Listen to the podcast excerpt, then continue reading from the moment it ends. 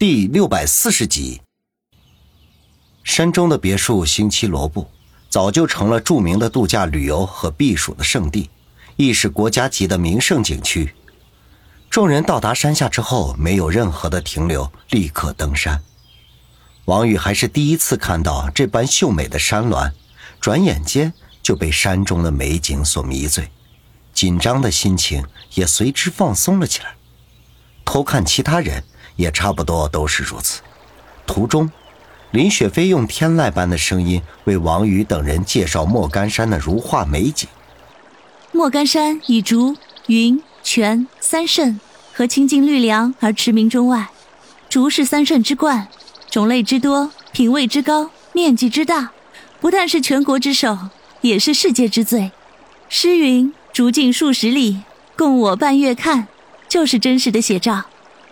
听林雪飞娓娓道来，王宇等人顿时深有体会。一路走来，只见修竹漫山，绿荫环境，风吹影舞，芳心清逸，如同置身在绿色海洋当中，令人身心俱悦。林雪飞说完竹子，又讲起云来。他声美人美，介绍之余，偶尔还一展歌喉，更添意境。走走停停。几人已经渐渐地走入山腹之地，虽然已是寒冬，可是仍可见游人在各景点处流连忘返，拍照留念。王宇心中不禁暗存：这李家祠堂肯定是藏在深山之中。可是很快，他的这个想法就彻底的被打破了。林雪飞带着众人转进一条深幽的竹林小路，远远的便能看到一片红砖绿瓦的古代建筑。院墙高筑，房屋错落，周围又是竹林绿海，使之看上去充满了神秘的气息。才走上小路没多远，王宇便留意到路边立着一块半人高的石碑，上面刻着“私家之地，闲人免”。在这样的名胜景区，敢刻这样的石碑，已经可以看出那宅院的人家非同凡响。前面就是李家大宅了。接下来我们说话走路都要尽量小心一些，李家的规矩多。林雪飞介绍道，然后偷偷看了眼八爷，吐了吐舌头。八爷苦笑的摇摇头说道：“呵呵，雪飞说的没错，李家毕竟是几百年的大家族，祖上立下了很多不近人情的规矩。不过大家也不用太过拘谨，这一代的家长还是很开通的。”不会太计较这些。他虽然这么说，王宇等人却仍旧深以为然。那入乡随俗，这是礼节。这条竹林小路大约有两百米左右，笔直的通向远处的宅院。远看时就已经令人心驰神往，等到了近前，就更加能够感觉到这深宅大院的宏伟与壮观。但是那高大的门楣就叫人有些窒息的感觉。上面横着牌匾，“李家大宅”四个字，铁画银钩，龙飞凤舞。就算王宇这种对书法一窍不通的人，都能够看出这四个字笔法苍劲有力，绝对出自名家之手。王宇忍不住将目光落在匾额的落款，只见上面写着“王文志”，心中不禁暗忖：这货是谁呀？众人刚刚在门口站定，大门便缓缓打开。一个清瘦的中年人从里面走了出来，根本无视王宇等人的存在，恭敬地向八爷一鞠躬，说道：“啊，原来是八爷回来了。”八爷背着手嗯了一声：“啊，老宋啊，今天都谁到了？”大爷、二爷和六爷都回来了，还有三爷家的海龙公子也到了。这个叫老宋的中年人沉声的说道。八爷眼睛眯缝了一下。摆摆手说道：“他们倒是挺快的，好久没和大哥他们见面了，正好聊聊天。”啊，是，刚才大爷还说许久不见八爷了，心里头想得慌。老宋忙说道，然后做了一个请的手势：“八爷，请。”八爷转头对王宇几人点了一下头，便迈步进了大门。王宇几人交换了一下眼神。林雪飞和子双轻轻一笑，大家这才跟在了八爷的身后。这一步迈进去，不管是福是祸，我都再没有选择的余地了。王宇迈进大门的一瞬间，心里头暗暗的想：李家大宅房屋错落，曲径幽深。王宇才转了几个弯路，穿过几座天井，就已经分辨不出东南西北了。看看何梅和孙卫红的表情，也是一脸的发懵。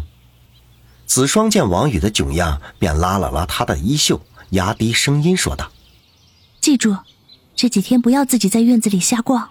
听我爸说，这座大院子当初可是请了个高人设计的，如果不是熟悉这里的人，很容易就会迷路的。”高人，王宇忽然想起李九的那个神神叨叨的大管家来，不由得暗道：莫非这李家大院也是根据奇门阵法建造的？这越想越觉得有这种可能。要知道，古代有钱人家的宅院都很注重风水，尤其是李家这样的家族，更是会请名家来设计。不但要暗含风水吉瑞，甚至还能起到抵御外敌的作用。一念及此，王宇重重的点了点头，说道：“我肯定不会乱跑的，就算要乱跑，也得找你带路。”子双白了他一眼，低声说道：“我一年才来一次，对这里也不熟，别指着我。你们两个小声点不要乱说话。”林雪飞见他们两人在那儿交头接耳。就忍不住低声提醒道：“王宇和子双对视一笑，赶紧闭嘴。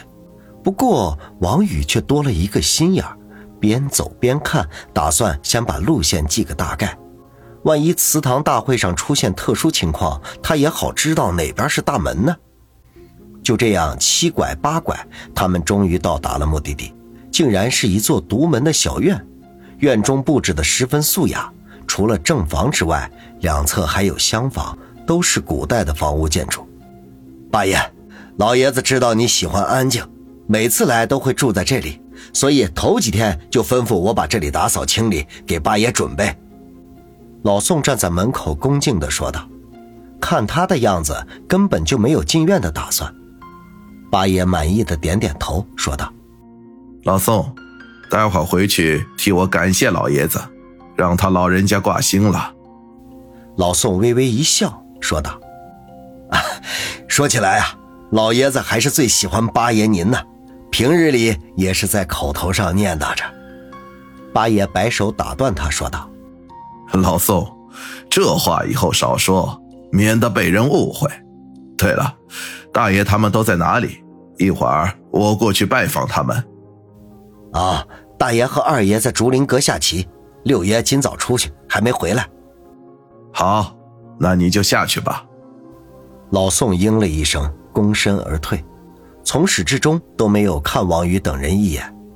王宇心中好奇，这看样子老宋的身份应该是李家大宅的管家什么的，对他们这些陌生的客人无视倒不奇怪。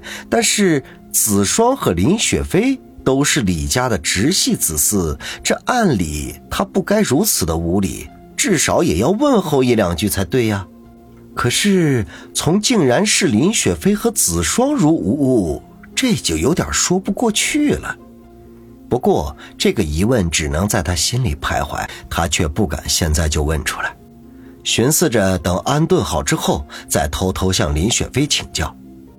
进院之后，八爷选择了正房。王宇和姚远住在左厢房，林雪飞四女住在右厢房。安顿好之后，八爷就带着姚远离开，自然是拜访他的那些兄长们。身处李家大宅，尽管这僻静的小院落里只有王宇和他的四个女人，但是他们不敢像平日里那般胡闹，老老实实的躲在房间里休息。自离开天堂岛之后，他们马不停蹄，一路奔波，早就是人困马乏。反正闲着无事，就只管闷头大睡。这一觉睡得天昏地暗，等王宇醒来的时候，外面已经是夜色深沉。他胡乱穿了衣服，便推门出去，结果却情不自禁地打了一个寒颤。山中的夜晚不是一般的冷。